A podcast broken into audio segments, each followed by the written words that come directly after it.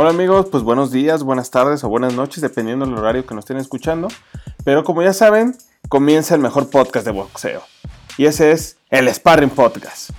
Y pues como es de costumbre, estamos aquí Mario Gómez, un servidor del Sparring. Y además Nico Castillo de Box Platinum. ¿Cómo estás Nico? Listo, listo ya para grabar acá desde la frontera norte de Tamaulipas, en México. Saludos a toda la gente que nos escucha de todas partes de Latinoamérica y gente de España por allá que también nos han dicho que nos escuchan. Así es, y pues con la novedad, Nico, que ya estamos en iTunes, estamos a nada de estar en Spotify. ¿Y cómo ves esto que está creciendo? ¿Cómo ves esta locura? no, pues excelente, cada vez hay más plataformas para, para que la gente nos escuche, para que haya alcances. Y pues nos tocó la era de la tecnología, hay que aprovecharla. Y gracias a toda la gente que nos está sintonizando semana a semana, como vamos a estar, como es el plan. Y pues a echarle ganas y a compartir nuestras inquietudes y pues el conocimiento humildemente que, tenemos. Así es, Nico, pues otra vez vámonos a tres rounds y yo creo que es momento de iniciar con el primero. ¿Te la dé? Échale, una vez.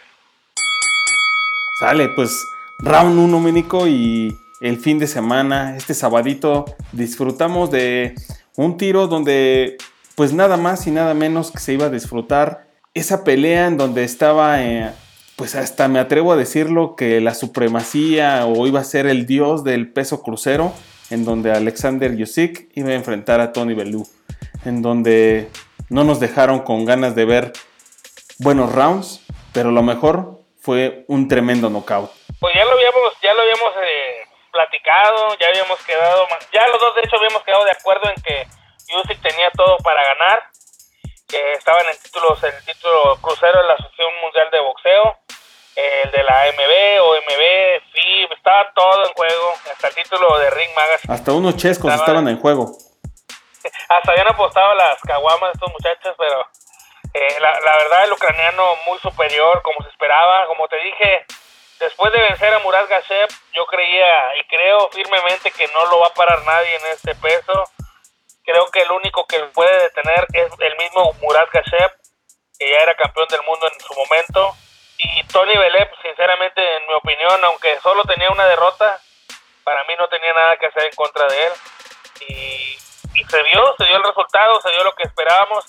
No de la forma, aunque por momentos el, el inglés le estaba rascando los huevos al tigre, como decimos acá en el norte, jugando la, Así es jugando de las cuerdas y burlándose un poco de, del ucraniano que estaba tranquilo y al final pues se vio lo que se tenía que ver, un knockout contundente, espantoso, escandaloso, asqueroso y merecido que le dieron a Tony Belev eh, de parte del campeón ucraniano Alexander Yusik.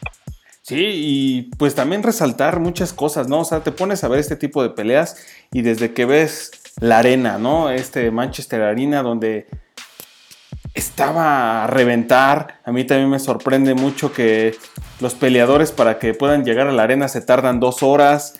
Eh, las presentaciones son explosivas. Hay todo un show para poder ver una gran pelea y creo que este sábado no nos dejaron con, con sabor a, algo malo, sino que realmente vimos un buen tiro. Igual tú lo dices, fue espantoso ese, ese que vi, pudimos ver pero algo que me gustó fue la manera en que pudo manejar ocho rounds Usyk, ¿no? Muy tranquilo, este, sabiendo hacia dónde iba. No vi ningún round donde se desesperara o tratara de cambiar su, su estrategia. Siempre lo vi con la misma forma en cada round. Hasta que el momento en que creo que el octavo round fue de donde se, se desesperó Tony o trató de cambiar. Y ahí es donde pues le pusieron una izquierda que lo mandó a dormir de manera inmediata, más aparte él anuncia su renuncia, ¿no? Dice, ya no más, cuelga los guantes y creo que se termina la carrera de Tony. Eh, hemos visto muchas veces que al final de esos combates, pues con la sangre caliente y todo, renuncian, dicen adiós. Yo creo que no va a ser el adiós, creo que todavía le va a quedar un poquito más. Con dos derrotas, creo que pues no, no, no le va a afectar tanto y, y va a seguir. Malo no es, pero los ingleses son muy locales, la verdad. El boxeador inglés es muy local. Cuando sale de su país es cuando le toca pues sufrir. Y, como dices tú, son espectaculares las presentaciones que hacen en Inglaterra. Eddie Hearn está haciendo un gran trabajo con Master of Boxing. Sinceramente, que ellos hayan llegado a los Estados Unidos ha sido lo mejor con la empresa DAS. Ha sido lo mejor que, que podría pasarle a los Estados Unidos que va en decadencia el señor de Top Rank, este, Golden Boy, o sea... Y ya se notó, ¿no? O sea, esa, esa apuesta de una la nota que le ofrecieron a Canelo es eso, ¿no? Ese es el comienzo, ¿no? Decir... Así es, está, caduca la fórmula que, que, tiene Top Rank. El señor Bob Arum ya definitivamente ya no, él no busca dinero, no busca nada más que acaparar boxeadores. Hemos visto cómo tiene a boxeadores, cómo tuvo a Mikey García casi tres años sin pelear. Entonces, por todo por no quererlos enfrentar a sus mismos peleadores, que ahí es donde los tenía. Así es. A cuentagotas nos están dando y pues esta empresa está enfrentando boxeadores muy buenos en, sus, en sus peleas, no les interesa, eh, les interesa mucho el espectáculo y es bueno que hayan llegado los Estados Unidos. Y, te comento, en esta misma función peleó Anthony Crolla, eh, Ricky Burns y Josh Kelly. Este último es un boxeador muy espectacular, no sé si ya lo has visto. Sí, claro, claro, no buenísimo, hay muchos videos de millones de visitas en, redes sociales y, es bueno, él va a llegar a Estados Unidos pronto también, Josh Kelly. y yo creo que lo voy a buscar ahí Dazón, ¿eh? esa empresa yo creo que se está adueñando de las personas que son buenos, pero que también creo que tienen la fórmula que hoy en día se necesita. ¿Y cuál es esa fórmula? Él ya pertenece a la empresa Dazón. Ah, pues ahí está, mira, eh, ahora sí que es lo que te puedo decir, o sea, esa es la fórmula que está buscando Dazón. Son campeones, buenos peleadores y que tengan presencia en redes sociales. Así es, está, o sea, los que te mencioné pertenecen a Dazón. Eh, Ricky Pearl, Josh Kelly, Anthony Crolla, el mismo Alexander Usyk, son boxeadores que pertenecen a la empresa. En todo lo que maneja Eddie Hearn está dentro de Dazón. Pues, ¿qué más podemos esperar? O sea, realmente creo que lo que ahora nos toca cambiar es la forma en que estamos nosotros como espectadores viendo el boxeo. ¿no? Tenemos que hacer ese cambio también y nos está orillando a pesar a dejar de ver pues el boxeo en una televisora que te pasa las peleas dos horas hasta días después a buscar esa forma de tener las peleas de forma inmediata, ¿no? Que es lo que está buscando Dazón en sus aplicaciones. Necesitamos hacer el refresh junto con ellos. Pues con esto cerramos. Buen tiro lo, le, atinamos, dimos un buen pronóstico que Yusik sí iba a quedar con la supremacía de ese título crucero. Y pues ahora quiere a Anthony Joshua. Esperemos que pues sea pronto si es así o si no, a lo mejor hasta la revancha que tú mencionas, mi buen. Así es, esa, revancha podría estar muy buena. Entonces, pues termina el round 1 y muy buena, muy buen, muy, muy, muy buen tiro, la neta que, merece la pena hablar de Jackie Nava, de, que recupera un campeonato mundial Jackie Nava. Este, creo que es merecido que hablemos de ella. Es la princesa azteca que tiene mucho tiempo que yo he dicho que después de Ana María Torres ella se convirtió en la, en la reina del boxeo mexicano, lejos de cualquier otra. Y creo que merece que hablemos de ella. Claro, pues vámonos. Jackie Nava se presentó el día sábado también a poder conquistar un nuevo título, título gallo AMB, si no es que no me equivoco. Entonces ella desde Tijuana agarra, conquista, sube al ring, sube en una forma físicamente increíble. Creo que ese abdomen lo necesitamos varios. Eh, muy rápida, ¿no? O sea, sus combinaciones de golpes no nomás se quedó con uno o dos, sino que la vimos tirar abajo y arriba, se movía, o sea, todo ese mismo show que estábamos acostumbrados de Jackie Nava hace cinco años, lo volvió a demostrar, ¿no? Y, se trae el título, lo hizo muy bien. ¿Tú cómo viste ese tiro? Lo, vi muy bien, la verdad, Jackie, aunque ya es una veterana, Jackie Nava, eh, eh, peleó contra otra veterana de 40 años, Carolina Álvarez, la venezolana, que se puso rebelde durante los primeros episodios y que no, no daba tregua, pero no le alcanzó. Jackie Nava definitivamente como te lo mencioné, la comparo mucho con el boxeo del Gallo Estrada. Es una excelente boxeadora, una es fajadora, pelea adentro, pelea afuera, contragolpea. Me gustó mucho la forma en la que hizo su trabajo y, indiscutiblemente sabíamos que iba a ganar. Eh, creo que Sanfer la ha estado llevando muy bien todos estos años. la esperaron a que se recuperara de, de, de nacimiento de sus hijas. Y bueno, con 35 peleas ganadas, creo que Jackie Nava sigue siendo la número uno en México en este momento. Fuera de lo que fue Ana María Torres, que ya está retirada, Jackie toma la estafeta porque siempre yo la mantuve como, como la princesa, fuera de, competencia ante la reina que era Ana María. Ahora creo que Jackie Nava toma esa batuta y le queda un año y medio más de pelea, creo yo, para seguir luchando entre los mejores del mundo. Sí, y, creo que, por ejemplo, pues ella menciona al último, ¿no? Y dice que quiere esa pelea con la Barbie. O sea, lo dijo así, yo sin problemas me viento el tiro, pero lo que sí dejó claro es que ahora quiere que se firme la pelea, ¿no? O sea, literal dijo, a mí no me salgan ya con chingaderas, yo ya quiero, si se va a hacer la pelea, la firmamos y que no haya marcha atrás. Así lo mencionó. Así es, porque lo que sucedió con la Barbie fue que la Barbie se rajó. Se rajó la, la, la empresa Promociones del Pueblo era quien organizaba inicialmente el combate. En el fueron quienes mencionaron de inicio antes que Sanfer y fueron los que echaron atrás todo eso. Eh, pues no sé, en el caso de, de, la de la Barbie Juárez, es la mata japonesa, ella le trae japonesas de, de, cuarto nivel y todavía le han venido a ganar aquí a México. Eh, creo que no tiene nada que hacer ante ante ante Jackie Nava, aunque creo que es un poquito más grande la Barbie, pero yo creo que con el puro boxeo le gana.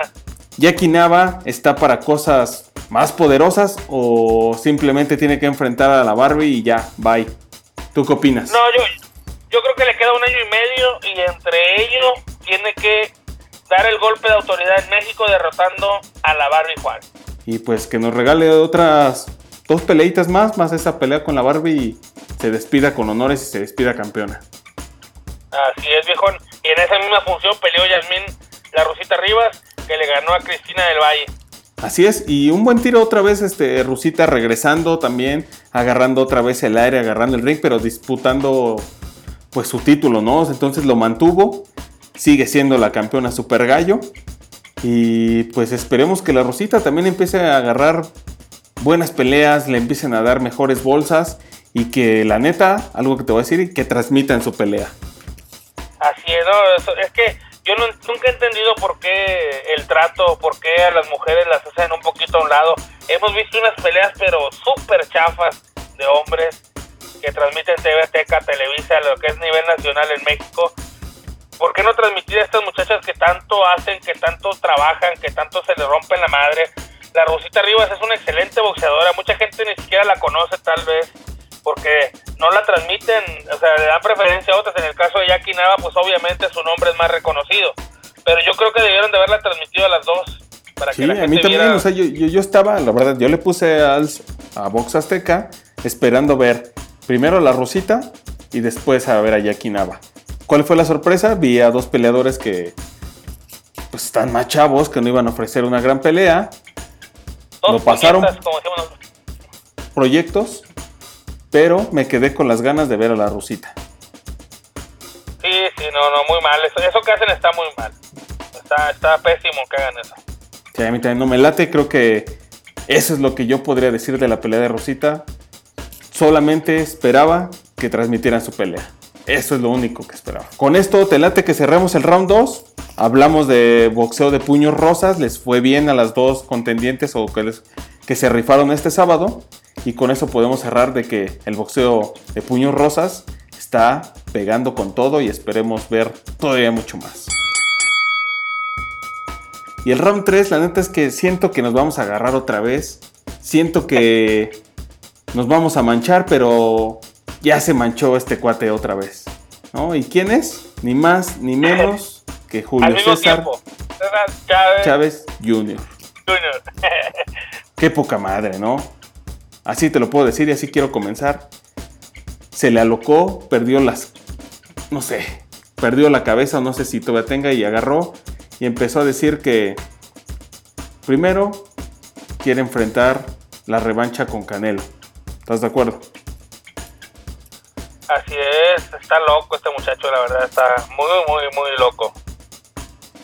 Después agarra y dice que pues él le gustaría pelear en las 160 libras con Mayweather. Ahí sí no sé qué, pero dice, ah bueno, también agarró y dijo que solamente pelearía por el dinero, ¿no? O sea, no, no tampoco se compromete a dar una, una buena pelea contra Mayweather. Dijo, pues yo agarro y llego a mi pesaje en 160 libras y después me desmayo. Business are business, dijo, hasta lo dijo en inglés. Exacto. ¿no? Pero remata diciendo, y creo que es lo único que puedo decir que concuerdo con lo que dijo después de su locura, que los más grandes del boxeo es Mohamed Ali y Julio César Chávez padre. Ese es lo único con lo que estoy de acuerdo. Bueno, en el que, e, e, eso fíjate que yo no estoy tan de acuerdo. A ver, vamos a rompernos en la madre tuya. no, nada más lo último, porque yo creo que Julio César Chávez padre es nuestro ídolo, es nuestra leyenda pero hay muchos peleadores antes que él entre, entre las leyendas mundiales. Creo que hay muchos, entre ellos Sugar Ray Leonard, está hasta George Foreman. hay muchos boxeadores que están antes que Muhammad Ali, el mismo Joe Fraser, Manny Pacquiao. O sea, hay, hay muchos, creo yo, muchos. Creo que Julio César está entre los primeros 15, tal vez, de toda la historia. Pero no entre los únicos, no creo. Mohamed Ali, obviamente sí. Y ¿A, quién pondrías? O sea, si me das, si yo te dijera elegir, dame dos nombres. Ya me dijiste Muhammad Ali. ¿Dos? Dame el otro. ¿Dos nombres? Si me pides dos nombres, te doy Muhammad Ali y Floyd Mayweather. Dos nombres. Floyd Mayweather, ¿por qué? ¿Por su técnica? ¿Y porque ha enfrentado a grandes peleadores así de nombre? Bueno, Floyd Mayweather tiene exactamente lo mismo que tuvo en su momento Muhammad Ali. Muhammad Ali era un peleador muy hocicón, un peleador racista, un peleador que era demasiado extrovertido e introvertido. él, muchas cosas que él no decía, nosotros las sabíamos. Bueno, la gente en su tiempo la sabía, que él andaba en la política, que era parte de la gente de los blancos que de, los negros que trabajaban para los blancos. Eh, o sea, eran muchas cosas que mucha gente... La controversia estaba presente en toda su vida, ¿no? Abajo y arriba del ring pero lejos de lo que es ahora la tecnología, lejos de redes sociales, no existía esto. Eh, él calentaba las peleas de una forma en la que la gente llegaba a odiar a sus rivales, se burlaba de ellos de todo, si tenían manchas, si eran. No, no, no, buscaba pretextos para poder acabar al rival antes de que subiera al ring. Así, así lo llamaban antes, ahorita no lo llaman así. Ahorita un boxeador hace lo mismo que él y lo odia la gente. Por menos odia el mexicano al mismo Canelo. O sea, antes era otra cosa. Y, creo que Floyd Mayweather revivió ese tipo de ese tipo de boxeador ese tipo de, de cómo te diré de negocio. Lo que hacía Mohamed Ali en su momento lo hizo Floyd en estos tiempos. Él revivió que el boxeador se le pagara bien que volvieran los pagos por eventos fuertes. Eh, estamos hablando de estos tiempos. Estamos hablando de los noventas al retiro de Floyd Mayweather él tiene más peleas de campeonato mundial que el mismo Julio César Chávez en menos peleas. sí, Eso, eso es indiscutible. La neta siempre se ha rifado y ha defendido esos cinturones más veces. Eso es algo que mucha gente no, no, no, no lo dice, no capta. Que Julio tiene muchísimas peleas, más de 100, que llegó a las ochenta y tantas, invicto, pero que peleaba con cualquiera. Y Floyd Mayweather no se dio el lujo de pelear con cualquiera porque lo acabábamos en redes sociales. Lo acabábamos. Ahorita acaba de renunciar a una pelea que no le convino y nos lo estamos acabando. Lo estamos sí, sí, sí, Y, y, eso es porque, pues también porque sabemos que él es un hablador, ¿no? Entonces también tiene por donde lo, lo patiemos, ¿no? O sea, no nomás fue así de... Pero eso, este como te digo, al primero que nombramos a, a Mohamed Ali, que era un hablador, que era un, un racista, o sea, clasista, racista, eh, pero que nos regalaba buenos tiros, eso no podemos quitar. no, regalaba muy buenos tiros. A Mohamed Ali le pegaban los de abajo, los, mandaban a la lona, los, los, los bultos que le ponían, lo, llegaron a mandar a la lona. Se levantaba y ganaba, daba excelentes demostraciones. Pero como te digo. Oye, a ver, ahora te lo pongo al contrario. O sea, ya me estás diciendo que Mohamed Ali pues nos regalaba grandes tiros, ¿no? Ahora, ah, ahora tú dime la neta, o sea, también tú mencionas a un Floyd Mayweather, pero ¿realmente piensas que nos ha regalado buenos tiros? A mí sí, me gusta, me gusta mucho cómo hizo su trabajo, me gusta, por ejemplo, cuando él pelea con José Luis Castillo, que todo el mundo dice que le robaron la pelea a José Luis Castillo, yo también lo digo, yo también lo digo que perdió para mí contra José Luis Castillo. Estaba más novato, estaba agarrando el aire de su carrera profesional. Y aún así le dio la revancha casi inmediata a José Luis Castillo y le ganó, y le ganó contundentemente, aunque José Luis Castillo iba todavía mejor preparado, Floyd le ganó porque en la primera para mí iba bien confiado de que estaba joven, de que venía de los Olímpicos y que todavía seguía con ese giro. Creo que él entendió a partir de esa pelea lo que tenía que hacer. No nada más esa. Creo que también cuando peleó con Oscar de la Hoya estuvo muy complicado. Ya veterano peleó contra Maidana dos veces. Y Maidana eh, también déjame decirte que desde el punto de vista el primero ahí está una controversia muy grande porque hasta yo sentí que pudo llevarse las tarjetas Maidana, ¿eh? Para mí no ganó ninguna de las dos Maidana, la verdad. Tiraba demasiados golpes a los guantes, pegaba muchos golpes de conejo, iba demasiado hacia... Era demasiado frontal, que Floyd lo recibía con el llave, el 1-2, bien, bien, bien sencillo. Sí, sí, sí. No, ese, es algo que hace muy bien Floyd Mayweather, llevarse las peleas en forma sencilla. No se complica la vida, ¿no? a Canelo le metió un baile. No, no manches, esa es, la peor noche que ha tenido Canelo. Y que creo que no se le olvida. A Márquez le metió un baile a pesar de todo lo que ponen de pretextos y que él venía de un retiro. Bueno, yo no digo que Julio César Chávez no entra dentro de los, pero no entra en, no, para mí no es el número dos, está lejos de eso. ¿Por qué? Porque fueron muchas peleas, muchas, muchísimas peleas cómodas para Julio, demasiadas creo yo. Fueron el más del 40, creo que el 40-50% de las peleas de Julio no son peleas que en este momento le aceptemos ni una sola a Saúl Canelo Álvarez, ni una. O al mismo Floyd, al mismo Paquiao. Sí, ya no podemos, ¿no? Y creo que en su momento pues se las aceptamos a Julio César Chávez. Y Julio, creo, creo yo, en mi opinión, desde que aceptó que él se había subido dopado al ring, desde ahí, al igual como lo hemos hecho en, otros deportes, creo que desde ahí marcó, marcó su carrera y puso una línea en lo que es estar dentro de ese top 5 de los primeros a donde, a donde yo lo ubico, que es dentro de los 10, 15 del mundo. De toda la historia hablo yo. Va. De México es el número uno. Sí, de México, es el número uno, lo tenemos así. Oye, pero para aterrizar lo que estábamos hablando, entonces su hijo en qué lugar está? No, no, su hijo no, no tiene ningún número, no alcanza número. ese es lo más pinche triste, ¿no? Porque aparte su hijo quiere buen lana, buena, ha ganado buena lana, le han puesto a nombres reconocidos y ahora pues el fin de semana agarró y dijo que pues quiere la revancha con Canelo, quiere a los mejores y quiere una buena paga. Entonces, sigue queriendo robar. Está prostituyendo el apellido, está robando, está robando con una pistola de juguete Julio Chávez Jr. a la gente. Él empezó el robo desde que era amateur, porque él nunca peleó amateur, entonces sus primeras 10 peleas profesionales fueron prácticamente amateurs, porque se veía amateur, se veía mal, contra malos rivales, y que muchas veces perdió y le dieron las, las, victorias. Mucha gente dice hay que darle el mérito porque no tuvo carrera amateur, no, nos pues estuvo chingando, estuvo chingando como amateur cobrando mucho dinero por verlo pelear. Entonces, creo que Julio Chávez Jr. no tiene nada que hacer ya en el boxeo profesional está lejos de llegar a ser otra vez la ilusión, porque nunca fue, la ilusión de los mexicanos, de algún sector que son los que odiaban al Canelo porque le quitaba luz al hijo de Julio. Y lamentablemente lo que no, vimos en ese video, es eclipse, es... Lo que, lo que vimos en ese video anoche es muy triste, verlo en la madrugada entrenar, todo bofo, parecía que andaba borracho, hasta mal, en drogado. estado de drogado, o sea. También hablemos de sinceridad aquí, bueno, y con la neta de que andaba bien Pacheco. Sabemos que él tuvo una pelea en donde le detectaron que andaba con marihuana en su cuerpo, entonces, ¿qué podemos esperar? Que agarre su teléfono, agarre su Instagram y empiece a decir pendejadas. ¿Sabes qué, ¿Sabes qué fue lo primero que pensé cuando él dijo, yo puedo pelear a la hora que quiera, no, este, no estoy Véanme, no estoy cansado, pero de madrugada. Y se enseñan un reloj ahí, como presumiendo el reloj y enseñando el horario.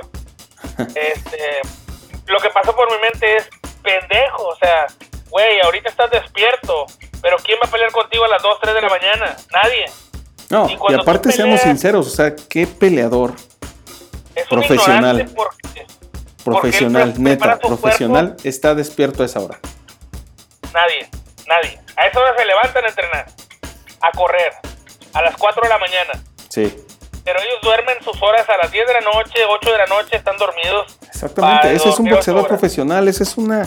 Eso es su vida de alguien que ama el boxeo, que sabe que tiene que entregar su vida de un ring, que no está dependiendo de, de su papá para que le regale un resultado. Eso es lo que por muchos huevos que tengas, no estás a las 3 de la mañana, 4 diciendo pendejadas. Y, y, fíjate, es bien, es bien, es bien grande su estupidez, porque es una estupidez, y me encantaría que nos llegara a escuchar, porque ningún peleador le va a pelear a las 2, 3 de la mañana, ninguno.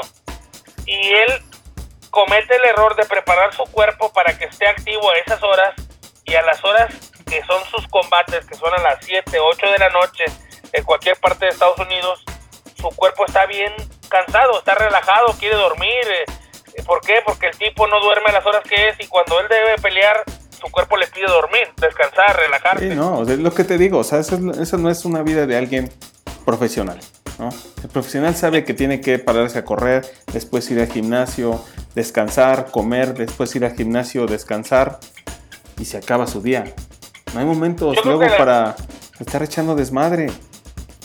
La máxima decepción que hemos tenido en toda la historia, en mi opinión, del boxeo mexicano ha sido Julio César Chávez Jr. Pues ya lo dijiste, mi Ya, ¿para qué? Ahora sí que, como dice el meme, ya no le pegues, ya está muerto.